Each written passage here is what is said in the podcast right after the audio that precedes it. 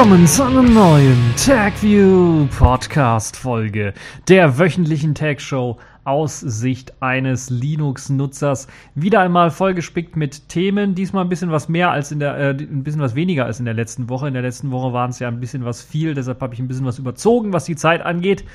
Aber in dieser Woche haben wir auch wieder spannende Themen. Zum einen dreht sich alles um Cube, die neue Convergence E-Mail App von KDE, die wir uns etwas genauer anschauen. Dann x86 für Smartphone ist zurück. Microsoft kann es nicht lassen mit seiner Werbung. Nun gibt es Werbung im Explorer. Und dann haben wir die Kategorien in dieser Woche. Wir müssen über Netzpolitik reden. Dort gab es eben Wikileaks mit einem erneuten Leak zu False 7, der CIA-Leak im Grunde genommen. Und dann die Pfeife der Woche. Verleger geben Adblocker Schuld an Trumps Wahlsieg unter anderem. Und das wollen wir uns genauer anschauen, worum es dabei geht, äh, weil die sind irgendwie komplett von der Rolle, glaube ich. Und dann haben wir noch ein Selfish der Woche. Dort gibt es eine allererste App von OMP Russia.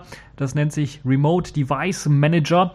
Und worum es sich dabei handelt, werden wir dann auch nochmal genauer äh, drauf schauen. Aber zunächst einmal kommen wir zur neuen App von KDE. Das ist eine Convergence App, eine Convergence E-Mail App mit dem Namen Cube. Natürlich Cube mit K am Anfang geschrieben. Wie könnte es anders sein bei einer KDE App?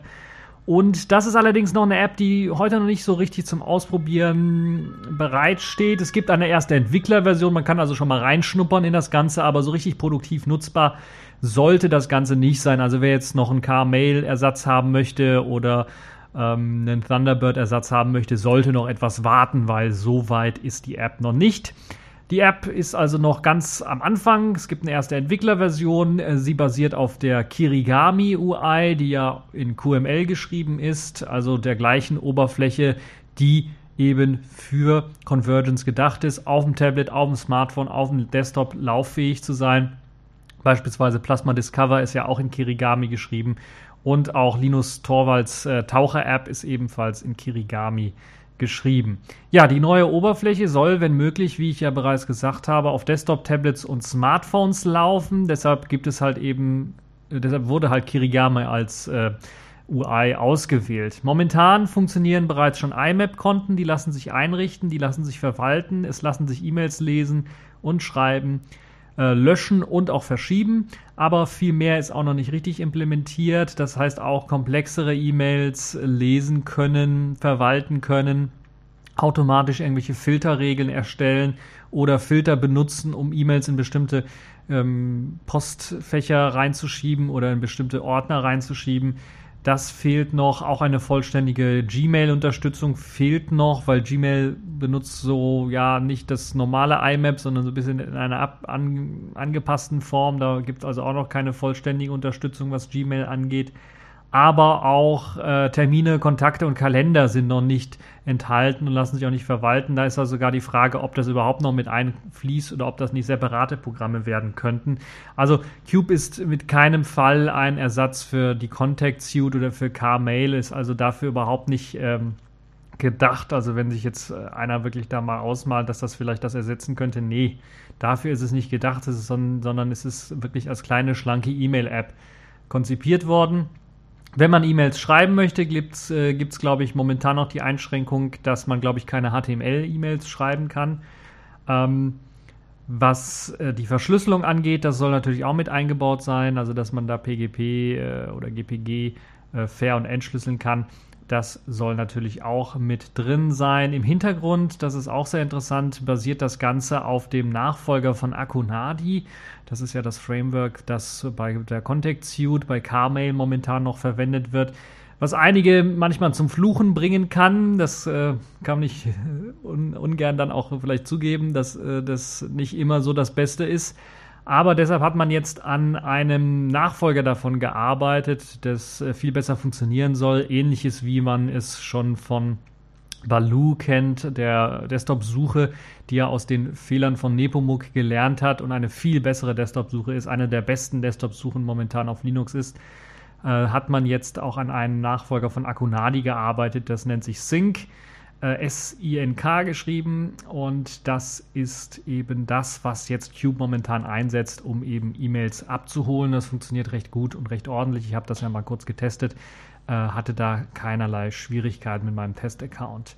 Ja, wie gut die App sich dann äh, nun äh, zeigen wird in einer finalen Version, werden wir dann in der Zukunft sehen. Momentan kann man das noch nicht so absehen. Die erste Entwicklerversion hat hier und da noch ein paar Problemchen. Auch von der UI her gibt es da sicherlich Optimierungsbedarf, noch ein bisschen was für eben auch den Desktop-Nutzer. Aber es geht in die richtige Richtung, wie ich finde. Und es ist schön, dass jetzt auch mal eine Anwendung schon mal an dem Nachfolger von Akonali, also an Sync, sich rantraut und damit arbeitet, das produktiv mal versucht, ein bisschen irgendwie einzusetzen, damit man da auch Erfahrung sammeln kann und eventuell, bevor das Ganze dann auch in äh, vielleicht in die Contact Tube mit einfließt, dass man das dann ordentlich schon mal getestet hat in einer anderen E-Mail-App. Ähm, zudem ist natürlich auch die Strategie hier klar erkennbar, weil eben Cube auch für Plasma Mobile gedacht ist, dass es da drauf laufen soll und dort eben vielleicht auch als Standard-E-Mail-Anwendung dann äh, Verwendung finden könnte. Deshalb zwei Daumen nach oben für diesen Versuch zumindest. Wir müssen mal schauen, wie sich das weiterentwickelt, bevor wir dann äh, mehr sagen können zu der App. Ob das vielleicht die neue Lieblings-E-Mail-App von mir werden wird, das werden wir mal sehen. Es ist zumindest eine sehr schlanke App und es ist eine bessere Alternative, als sich nur irgendwie die Webseite anzuschauen und dort E-Mails, äh, E-Mail-Verwaltung zu machen drüber. Und äh, es fühlt sich einfach richtiger an, wenn man eine richtige E-Mail-App verwendet, aus meiner Sicht zumindest noch. Ja, äh, bleiben wir direkt bei einem Thema, was mit Smartphones oder mit Smart Devices zu tun hat. Eigentlich hat sich ja Intel aus dem Smartphone-Markt quasi zurückgezogen, da sie keine Socks mehr für eben Smartphones bauen. Also x86 Intel Atoms hatten sie ja vorher, Intel Atom Socks haben sie ja gebaut, die für Smartphones gedacht sind. Ich habe ja in meinem äh, Yolla-Tablet auch so einen Intel Atom Sock, der für Smartphones oder Smart Devices gedacht war. Aber Intel hat das irgendwie eingestellt. Nun gibt es allerdings eine Firma, die quasi das wieder beleben möchte und äh, die Firma Spreadtrum Einigen wird das sicherlich als Lieferant, wird die Firma als Lieferant von Chips für die diversen Samsung Tizen-Geräte bekannt sein. Die haben jetzt einen neuen Intel-Prozessor mit LTE-Modem und 8 Kernen sowie einer PowerVR-Grafikeinheit auf einem 14-Nanometer-Chip veröffentlicht. Und das ist schon sehr, sehr spannend, weil Spreadroom ist die chinesische Partnerfirma von Intel im Grunde. Und Intel hat ja selber offiziell so ein bisschen gesagt, okay, wir machen dann nichts mehr, machen Smartphone-Socks oder sowas. Und jetzt kommt eben Spreadroom daher und die machen das Ganze. Den Chip, den haben sie SC9861GIA getauft und er kommt demnach mit 8 Kernen, 8 64-Bit-Kernen auf der Airmont Mikroarchitektur basierend daher. Airmont Mikroarchitektur bei Intel ist nicht die allerneueste, ist schon ein bisschen was älter, es gibt da schon neuere. Aber es ist sehr interessant, denn sie haben es geschafft, anders als Intel, die es bisher noch nicht geschafft haben, ein LTE-Modem auf dem SOC drauf zu integrieren. Das hat Intel halt bisher nicht geschafft in seinen älteren Atom SOCs und deshalb ist das schön, dass das jetzt hier bei Spreadroom gelungen ist und das könnte dann wirklich auch wieder Aufschub geben, vielleicht für die x86 Smartphone für die x86 Smartphones oder Tablet-Computer. Gerade für Tablets sicherlich auch eine sehr interessante Geschichte.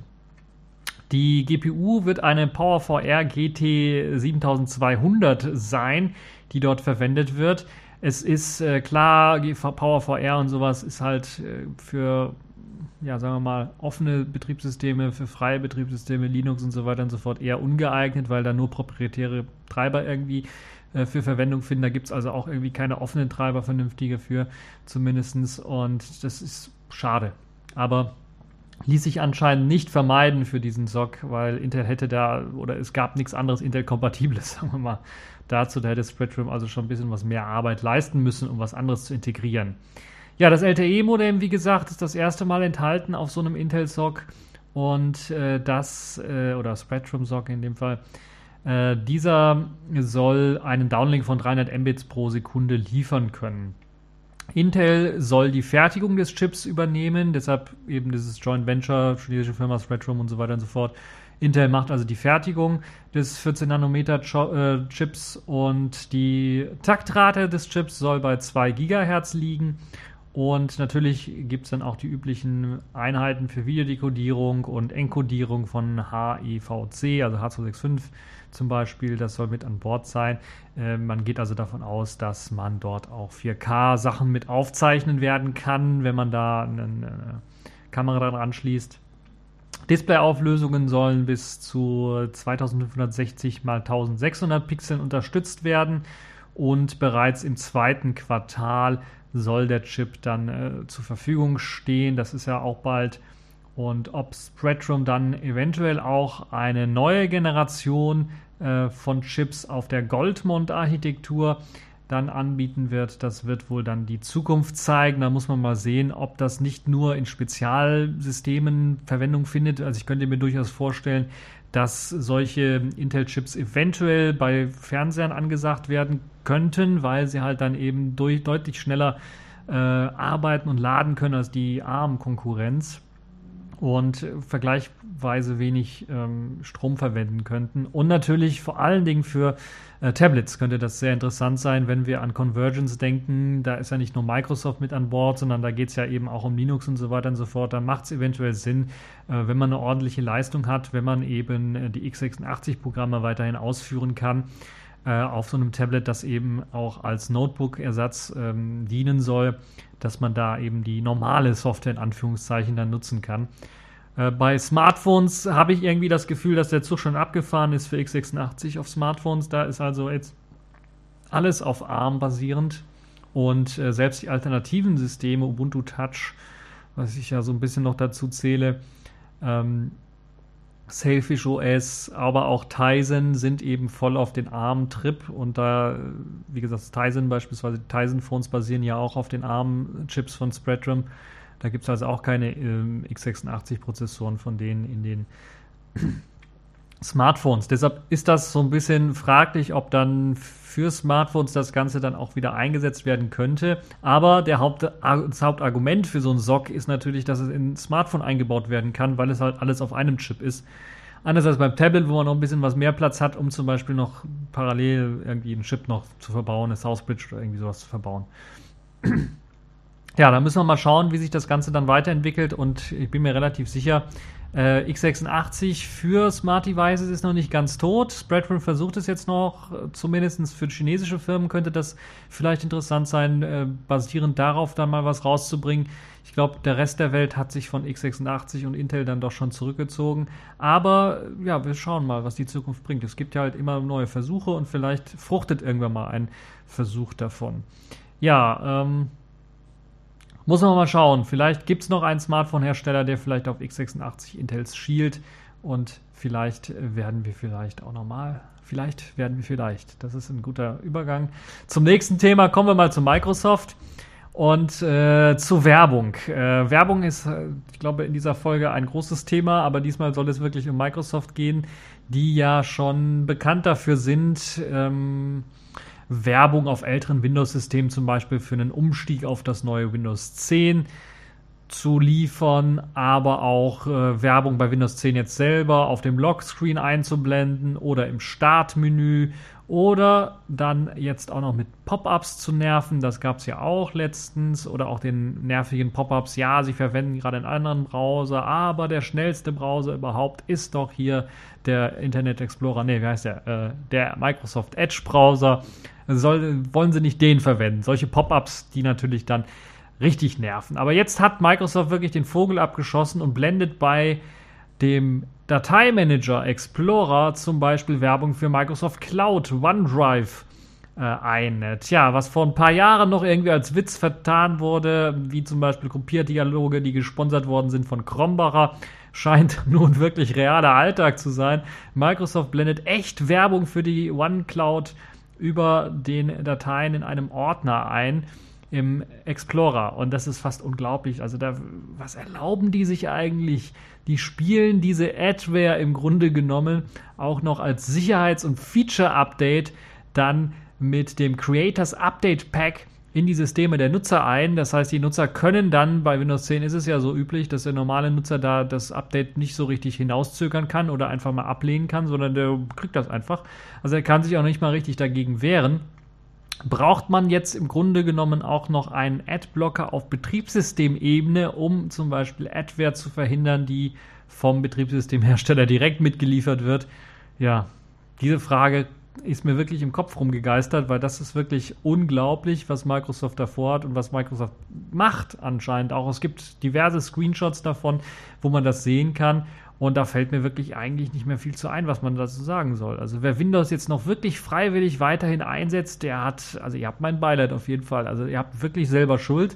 Es gibt zwar eine Möglichkeit, ähm, das Ganze abzuschalten. Also es gibt ähm, äh, die Möglichkeit zum Beispiel, die Einstellungen im Explorer aufzurufen und da das Ganze äh, abzustellen, irgendwo unter Ansicht und, und da wird das irgendwie als Feature, da wird es natürlich auch nicht als Werbung oder sowas angepriesen, sondern irgendwie als Service von Drittanbietern oder irgendwie sowas wird es da angepriesen.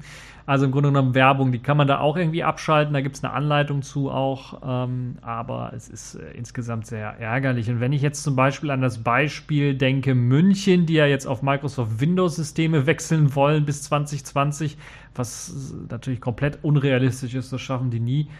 Oh Mann, werden die Mitarbeiter jetzt blöd gucken, wenn sie da jetzt plötzlich Werbung sehen, wenn sie eigentlich Dateien öffnen wollen. Das ist also unglaublich, ob der Steuerzahler dafür dann wirklich die viele Kohle verbraten möchte, um sich dann auch noch Werbung in Windows äh, anzeigen zu lassen oder dann noch mehr Kohle vielleicht auf den Tisch legen muss, um dann zu sagen, Microsoft, wir wollen die Werbung nicht, wir wollen die, dass, dass ihr die ausschaltet. Und Microsoft sagt, ja, dann müsst ihr halt ein bisschen was mehr bezahlen, dann können wir die Werbung auch ausschalten für euch. Also die Frage wird sein natürlich, weil die ist ja klar, wo die Reise hingehen wird bei dieser Werbung. Erst einmal wird das jetzt irgendwo versteckt in den Einstellungen als Häkchen dann wieder ausschaltbar sein, weil Standardeinstellungen ist das Häkchen natürlich angetickt, wie auch bei den Privatsphären-Einstellungen, wenn man sich so einen OEM-PC holt, da kann man eigentlich im Grunde genommen, muss man eigentlich das Betriebssystem runterschmeißen und neu installieren, weil OEM, das war ja noch nie, was sie da ausgeliefert ist ja Spyware pur. Ähm, dann kann es natürlich auch sein, dass Microsoft mit dem nächsten Windows 10 Update einfach dieses Häkchen wegmacht und das einfach standardmäßig aktiv lässt, äh, diese Werbung, um es halt irgendwie das Windows 10, was sie kostenlos verteilt haben, dann da jetzt irgendwie re, re. Also es ist unglaublich, mir fällt da wirklich nicht mehr viel zu ein. Also Werbung im Internet nervt ja schon auf Webseiten und man kann im Grunde genommen nicht auch vernünftig äh, mit Webseiten oder auf, auf Webseiten rumsurfen mit einem aktuellen modernen Chromium oder Firefox, ohne von der Werbelavinie äh, überrollt zu werden. Deshalb äh, empfehle ich allen Adblocker zu installieren. Äh, Alternative wäre natürlich einfach mal einen Textbrowser zu nehmen, Lynx oder Lynx 2 oder wie das heißt. Hm, da hat man dann auch weniger Probleme, was das angeht. Da sieht man allerdings auch keine Bilder. Wobei, ah, Lynx 2 hatte, glaube ich, einen grafischen Modus, da kann man auch Bilder sehen mit oder ein Conqueror oder sowas zu verwenden, aber selbst der ist ja zu kompatibel für den Werbemüll und blendet den auch eventuell ein.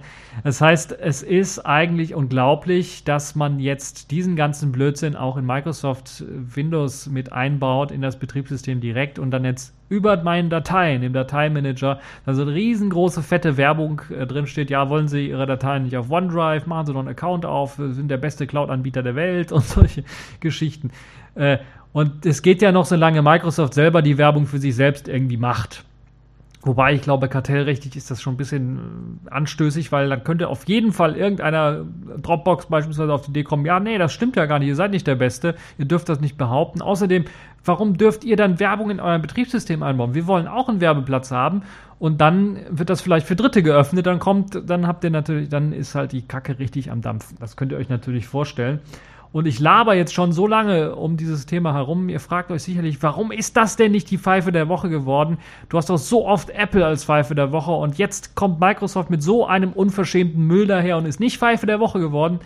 Ja, ich muss euch beruhigen oder ich kann euch sagen, ich hatte das auf der Liste der Pfeife der Woche ganz oben, aber dann kam einfach eine Sache, die war so unglaublich, da habe ich gedacht, das geht einfach nicht, das müssen wir, müssen wir als Pfeife der Woche mit reinpacken.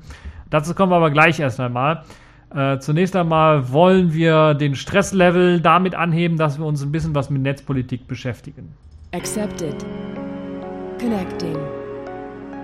Complete. System activated. All systems operational.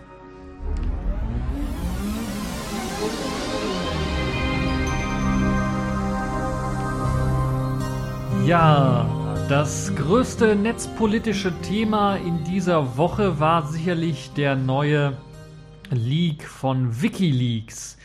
Die sogenannte Fault 7 Akte oder Fault 7, was geleakt worden ist. Also Wikileaks hat mal was Neues geleakt. Es geht diesmal um geheime Akten von der CIA. Vorher war es ja immer die NSA oder die amerikanische Regierung. Jetzt gibt es wirklich CIA-Akten. Das ist also auch sehr interessant. Die Central Intelligence Agency hat natürlich die letzten Jahre nicht gepennt, sondern hat sich gedacht, was die NSA kann, das können wir schon lang. Und in diesem Dokument werden im Grunde genommen die neuesten Spionagepraktiken der CIA offengelegt, die erstaunlich nah dran sind an das, was die NSA gemacht hat.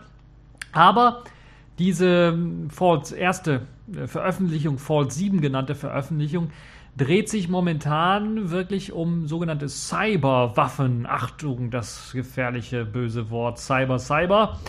Ähm, Give yourself Das hat man sich bei der CIA auch, CIA auch gedacht und eben Cyberwaffen entwickelt, sprich Virenwürmer und Trojaner, aber auch Zero-Day-Exploits, werden genutzt, um bestimmte Ziele anzugreifen. Und da kommen wir vielleicht zu einer ersten positiven Entwicklung, die man sehen kann von den letzten Leaks, die man von der NSA, die man von Snowden her kennt, wo im Grunde das ganze Internet abgegriffen worden ist mit einer großen Schere und das wird dann alles irgendwo gespeichert und im, im Nachhinein vielleicht ausgefiltert, wenn man was sucht, wenn man eine Person als Verdächtigen hat.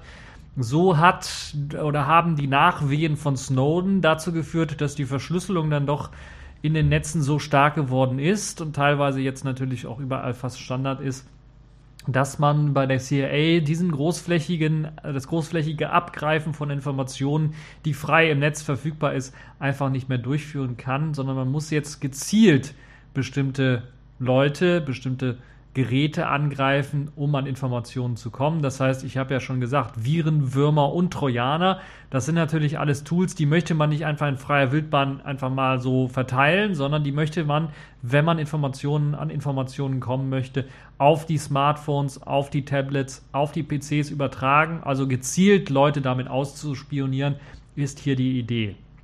Durch das Dokument wird quasi auch klar, dass der CIA nicht nur Smartphones mit iOS oder Android angreift, sowie auch Mac- oder Windows-Rechner. Nein, sie greifen auch IoT-Geräte an, weil natürlich die das die schwächsten Stellen sind überhaupt in unserer ähm, in unseren Häusern überhaupt, weil iOS, Android sind mittlerweile ziemlich gesichert. Bugfixes, Zero-Day-Exploits, die es gab, wurden alle gefixt. Mac- und Windows-Rechner ebenfalls. Linux-Rechner natürlich gehören auch dazu.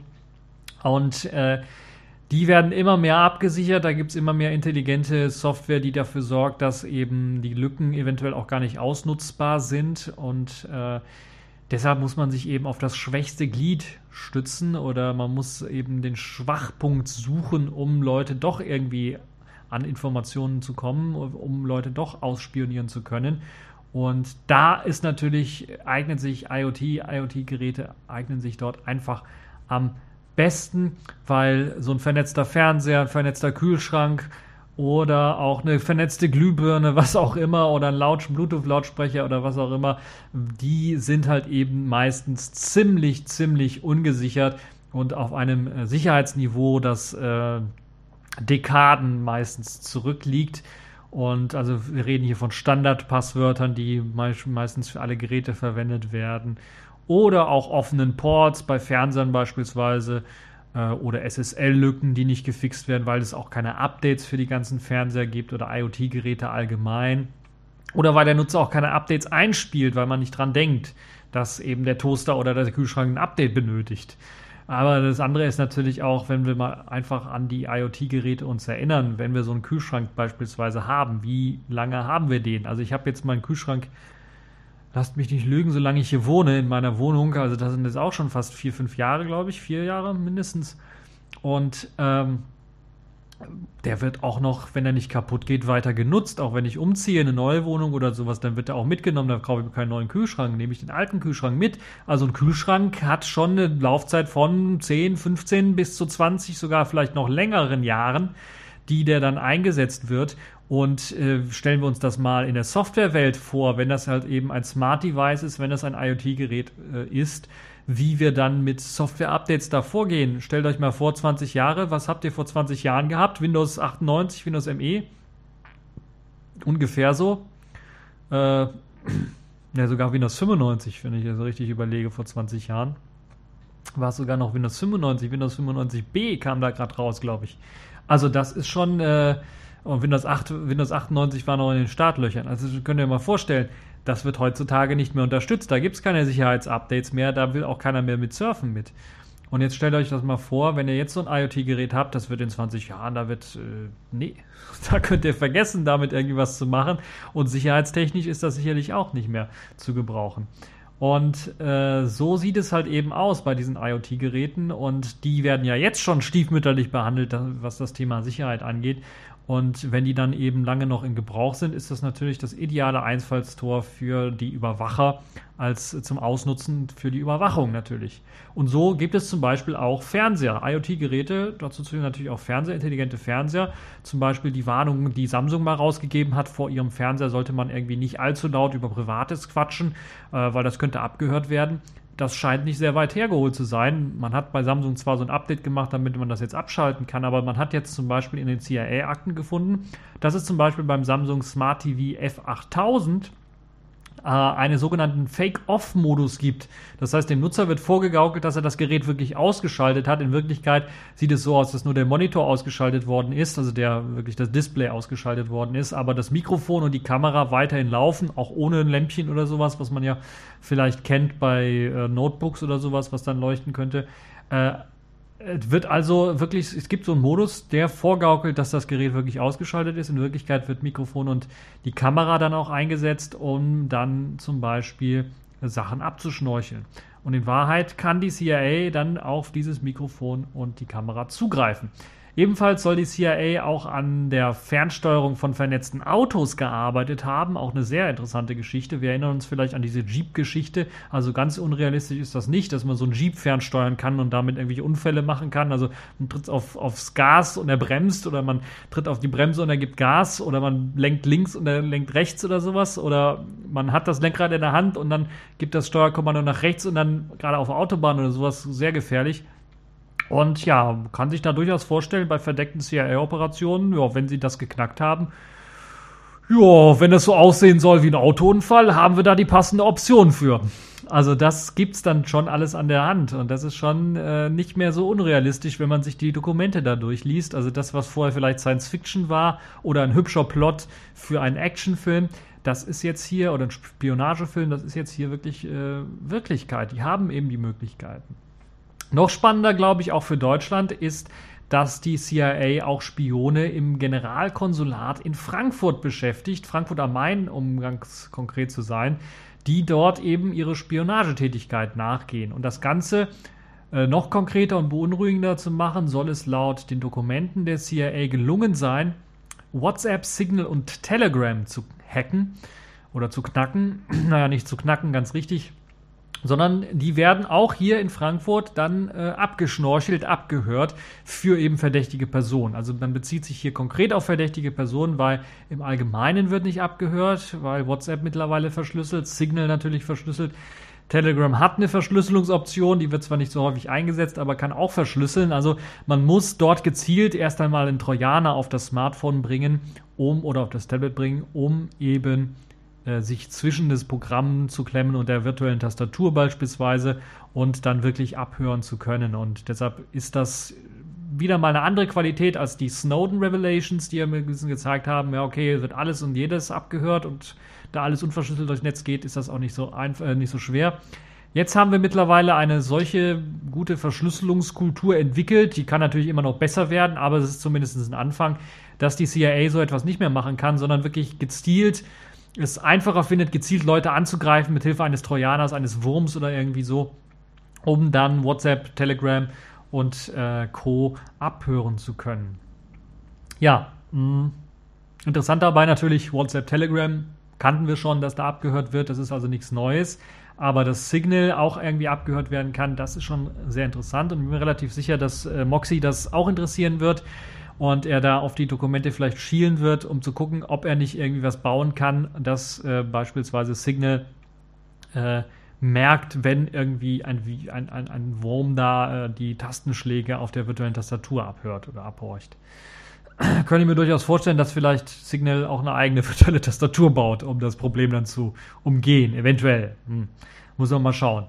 Also, gemacht wird es eben durch eine Dritt-App, die auf dem Smartphone installiert werden soll. Das bedeutet, dass eben, weil man die Dritt-App natürlich nicht irgendwie frei im Umlauf bringen möchte, man dann irgendwie gezielt jemanden angreifen, gezielt raussucht. Zumindest meistens. Es gibt eine andere Methode, die auch rauskam, dass äh, Fake-Antiviren-Programme, die haben wir ja, kennen wir ja schon von Android, da gibt es also wirklich kein vernünftiges, Anti, echtes Antiviren oder ähm, Anti-Adware oder Anti-Schädlingssoftware äh, äh, gibt es da nicht so richtig. Wie man es vielleicht auch vom Windows-Rechner her kennt. Also Schlangenöl vom Windows-Rechner funktioniert nicht auf Android äh, und das ist meistens in das hübsch gemachte Oberflächen, die also nicht wirklich was können. Und da hat sich die CIA gedacht, was die können, das können wir auch. Und sie basteln sich halt dann eben solche Fake-Antiviren-Software, die eben von bestimmt irgendwelchen Leuten dann mal runtergeladen werden und da gibt es natürlich eine kleine Hintertür drinnen, die einem ermöglicht, dann für das CIA dann Spionage zu betreiben, beziehungsweise auch ein kleines Botnetz aufzubauen, wenn man mal ein bisschen was mehr Power benötigt. Das heißt, das wird ebenfalls vom CIA gemacht. Interessant ist jetzt für Deutschland auch wieder, dass der Generalbundesanwalt die Leaks sich genauer anschauen möchte, prüfen möchte, gerade auch was die Aussagen zu Frankfurt angeht und dann schauen möchte, ob er eventuell Ermittlungen einleitet. Ähm, ich finde die News sehr interessant, weil man bei den Snowden-Geschichten äh, vom Generalbundesanwalt nichts gehört hat, dass er irgendwelche Ermittlungen einleiten möchte. Nun gibt es zumindest die Aussage, dass er sich das anschaut und eventuell dann Ermittlungen einleiten möchte. Dass er das nicht machen wird, das wissen wir ja schon. Also das ist ja klar, aber das wäre ja Majestätsbeleidigung der USA. Das geht natürlich überhaupt nicht. Aber es wäre natürlich, je nachdem, wie blöd Donald Trump unsere Regierung dann kommen könnte, eventuell, oder was für blöde Entscheidungen er treffen würde, wäre das natürlich ein Mittel, vielleicht nicht für die Regierung, aber vielleicht auch vom Generalbundesanwalt, der das natürlich auch alles im Auge halten äh, wird, der ja auch nicht ganz unpolitisch ist, äh, der wird sicherlich dann auch äh, die Konsequenzen seines Handelns dann berücksichtigen, wenn er dann sich mal vielleicht genauer mit diesen Leaks beschäftigt. Also es könnte noch spannend werden, gerade wenn es zum Beispiel um die Spionage in Frankfurt geht, ob er dann wirklich vielleicht auch offizielle Ermittlungen einleiten wird. Ähm, bleiben wir also gespannt äh, darauf, was eben jetzt die Leaks angeht. Es soll ein erster Veröffentlichungsschub, äh, es soll noch mehr Veröffentlichungen geben. Es soll ein erster äh, Schub an äh, Veröffentlichungen unter dem Namen False 7 dann jetzt rausgekommen sein. Es könnten also in Zukunft äh, bei Wikileaks noch weitere Dokumente released werden. Wikileaks schaut sich das Ganze an, versucht das zu, de äh, versucht das zu anonymisieren, äh, sodass eine De-Anonymisierung nicht möglich ist von diesen Dokumenten, um eben auf die Quelle zum Beispiel zurückzuschließen. Aber auch, da haben sie gelernt aus früheren Fehlern, äh, werden beispielsweise CIA-Leute oder Kontaktleute dann geschwärzt in dem Dokument oder herausgestrichen, sodass die halt eben nicht auffliegen und dass sie vielleicht äh, um ihr Leben fürchten müssen, wenn sie irgendwo ähm, als äh, Spione arbeiten. Deshalb äh, sicherlich vielleicht auch eine gute Sache, dass man das in Schüben dann releasen möchte. Zum einen natürlich in Schüben releasen möchte, weil es so viel Material ist und man das nicht einfach auf die Bevölkerung äh, rauswerfen kann und die Journalisten auch nicht die Möglichkeit haben, das alles zu durchsuchen und dann äh, neue Sachen preiszugeben. Also wir haben das jetzt seit einer Woche ungefähr, die Wikileaks Vault 7 Geschichte und da ist ja auch noch nicht alles durchgearbeitet und durchgeschaut worden von den Journalisten und veröffentlicht worden. Also da sind auch noch sehr, sehr viele, da sind noch viele Wochen Arbeit notwendig, bis man wirklich alles durchgeschaut hat und alle wirklichen skandalösen Sachen wirklich äh, auf, rausgeschrieben hat und die dann quasi an die Öffentlichkeit gelangen. Und ähm, wir werden also mit Spannung erwarten, was wir in diesem Jahr vielleicht oder im nächsten Jahr dann noch an weiteren Schüben äh, aus der CIA, aus den CIA-Akten erfahren werden. So, kommen wir nun zur Pfeife der Woche. Und das ist wirklich eine Pfeife der Woche, das ist wirklich richtig stark. Verleger geben Adblocker Schuld an Trumps Wahlsieg. Ja, so abstrus diese Überschrift dieser Meldung klingt, ist es leider auch. Wir wissen ja schon seit längerem, dass Verleger Adblocker nicht so sehr mögen und auch mit abstrusen Klagen, siehe zum Beispiel Springer, äh, dagegen vorgehen. Nun haben sich allerdings die Verleger in NRW gemeldet und Adblocker als Newsblocker bezeichnet. Genau genommen handelt es sich um den Zeitungsverlags, äh, nee, Zeitungsverlegerverband Nordrhein-Westfalen, der sich gemeldet hat. Die behaupten felsenfest, dass die Adblocker Trump an die Macht und Großbritannien aus der EU gekickt haben. Mit diesem sehr provokanten Statement würde ich mal sagen. Also ich hätte gesagt, die haben ein bisschen, habt ihr die falschen Pillen genommen oder was habt ihr da genommen. Also da ist doch wirklich irgendwie.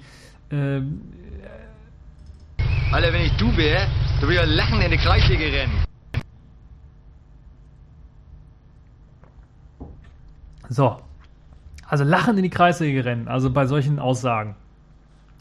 Aber die sind ja nicht blöd, die haben sich eine Argumentationskette zusammengebastelt. Nun ist diese Argumentationskette nicht unbedingt ein Beispiel dafür, dass man nicht blöd ist, sondern dafür, dass man gut argumentieren kann, auch nicht. Aber man hat sich zumindest was gedacht dabei. Aber nun ist es auch nicht so, dass wenn man sich was bei Dach denkt, dass das auch gut sein muss oder dass man dabei nicht blöd sein könnte. Das beweisen sich hier zumindest. Denn die Argumentationskette geht so. Durch die fehlenden Werbeeinnahmen die sie durch die äh, Adblocker haben, können die Online-Journalisten nicht mehr ordentlich bezahlt werden und damit auch nicht mehr richtig die Bevölkerung informieren. Stattdessen wird die Bevölkerung dann ausgelagert auf Blogger ohne journalistische Standards oder soziale Netzwerke, die immer wichtiger für die Informationsbeschaffung dieser Menschen sei. Dies hat nun durch Fake News und komischen Nachrichten und eigenen Meinungen zum Ergebnis der Wahl in den USA oder Großbritannien geführt. Das ist zumindest die Argumentationskette der.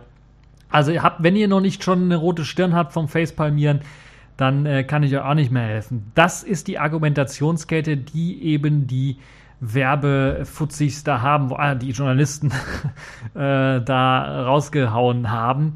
Und das ist schon richtig, richtig krass. Wie kam es eigentlich dazu, dass sich dieser Verlegerverband überhaupt irgendwie gemeldet hat? Nun ja, die Piratenfraktion im Landtag von NRW hat einen Antrag gestellt und dabei ging es eben zur Anhörung von Sachverständigen, um irgendwie zu verhindern, dass Adblocker gesetzlich verboten werden. Also die haben im Grunde genommen was Gutes vorgehabt, sage ich mal so.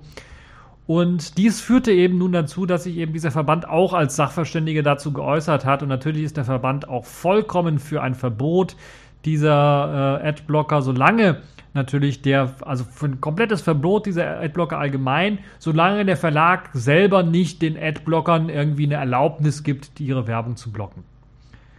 Und das ist natürlich auch schon wieder ein. Äh, hä? Also war das noch nicht bescheuert genug, was sie jetzt gesagt haben? Aber es geht natürlich, die, die, Verleger, die können natürlich noch mehr bescheuerter werden mit ihrer Behauptung. Zum Beispiel, dass Anzeigen sind Nachrichten.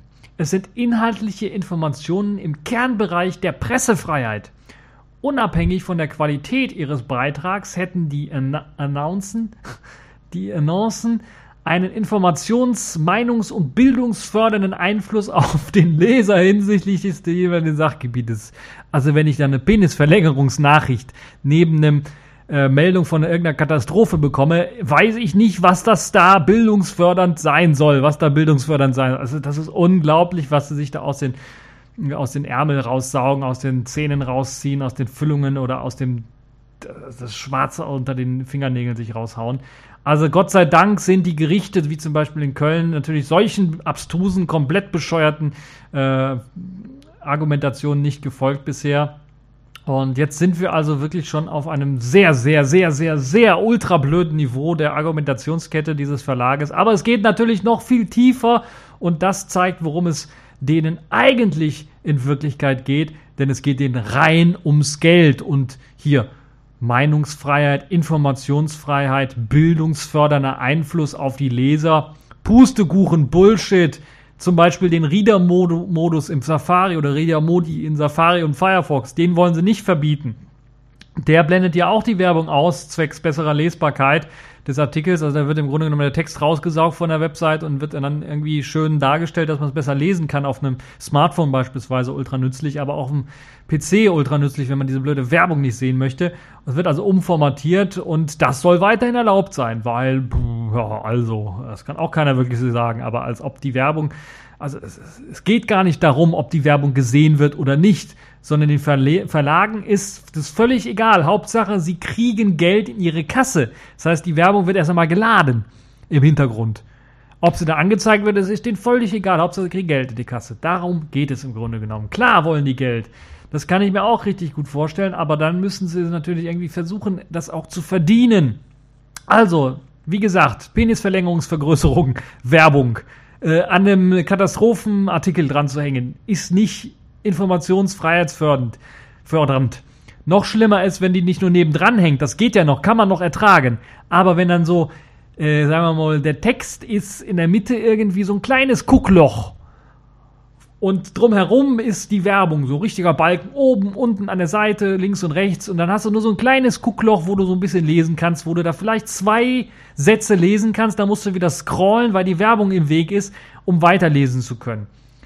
Das geht ja auch noch. Damit hat man in den 90er Jahren schon ein bisschen gekämpft oder Ende der 90er. Aber dann diese 10.000 Pop-ups, die da auftauchen. Oder hier willst du nicht eine Umfrage machen oder so haben sie was gewonnen. Oder bei Heise hat mich das auch genervt auf der mobilen Seite. Ich will irgendwie gucken, was gibt's da bei Heise Neues. Und dann kommt da so ein riesen Pop-up über den ganzen, über den ganzen Bildschirm und ich muss irgendwie oben rechts das X klicken. Das ist so klein, dass man das nicht richtig klickt beim ersten Mal treffen. Erwischt man die Werbeseite, kommt eine neue Webseite hoch. Ah, Leute, das soll euer Ernst sein. Das könnt ihr doch nicht wirklich verlangen. Und äh, ich habe jetzt das Heise-Beispiel gegeben, aber Heise ist in der Hinsicht noch rück, äh, also ist da noch rücksichtig, was die Werbung angeht. Aber das nervt mich bei mobilen, bei der mobilen Seite äh, ungemein, dass da so ein Pop-up kommt und ich dann erstmal nicht weiterlesen kann. Ich habe nichts dagegen, wenn ihr oben Werbung einblendet, vielleicht unten noch so ein bisschen Werbung einblendet, wenn ich an der Webseite unten angekommen bin.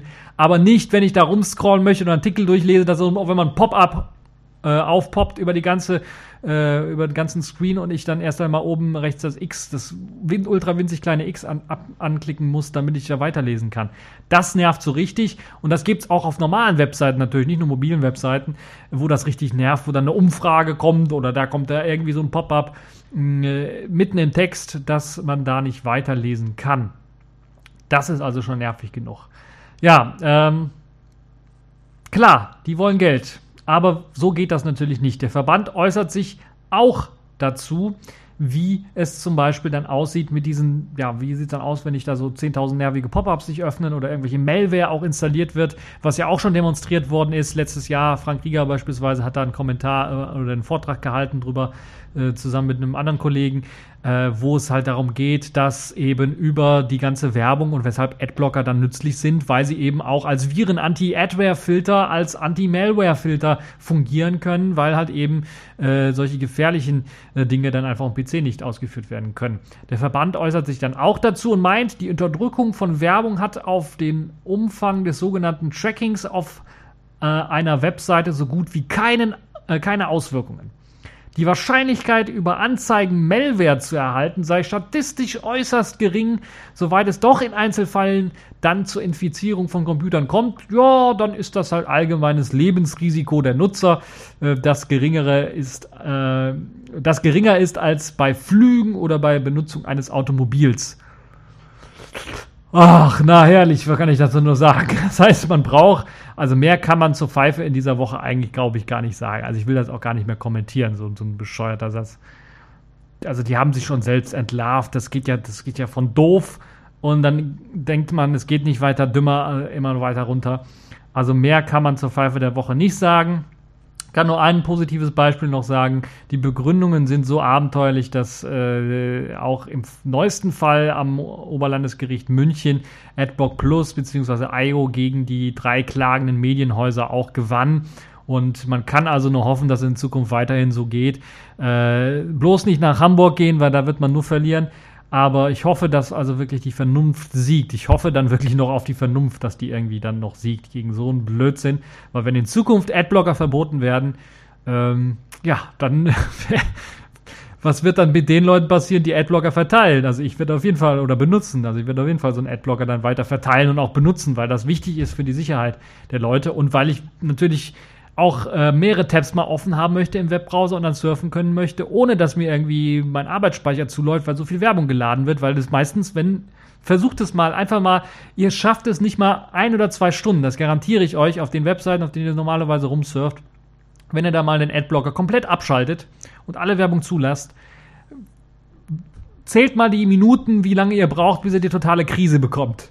Das ist nicht lange, das kann ich euch sagen. Das kann ich euch wirklich sagen. Probiert es selber mal aus, das ist nicht lange und das zeigt, dass wenn die Leute wirklich wollen, dass sie Geld verdienen wollen mit, mit Ads, also mit Werbung, dann müssen sie die Werbung in einem vernünftigen Maß präsentieren.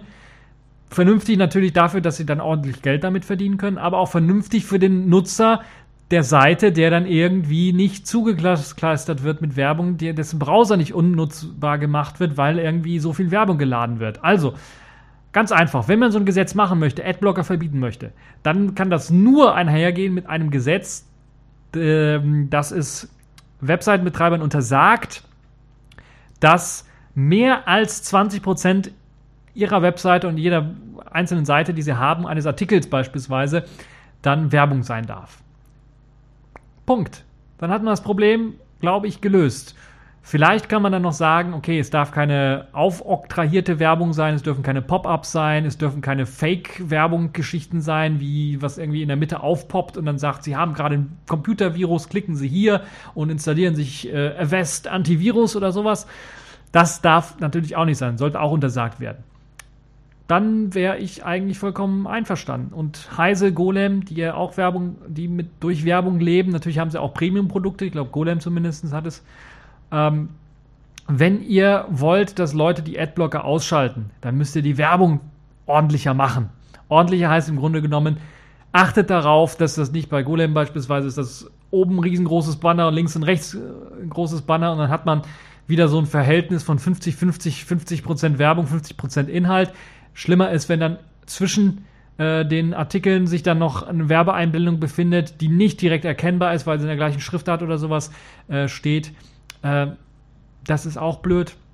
Blöd bei Golem beispielsweise äh, ist auch, dass wenn man im Forum oder sowas reingeht und man dort auf einen Artikel klicken möchte, die Werbung dann im Nachhinein geladen wird, so langsam geladen wird, dass gerade wenn man klickt, das passiert bei mir sehr häufig, gerade wenn man klickt, dann die Werbung irgendwie von oben reinspringt, den ganzen Inhalt nach unten schiebt und man hat dann sich verklickt, man hat einen anderen Artikel angeklickt oder einen anderen Kommentar angeklickt oder sowas. Das ist nervig. Das nervt die Leute, das bringt die Leute auf die Palme. Das ist der Grund, weshalb auch auf diesen Webseiten Adblocker installiert werden.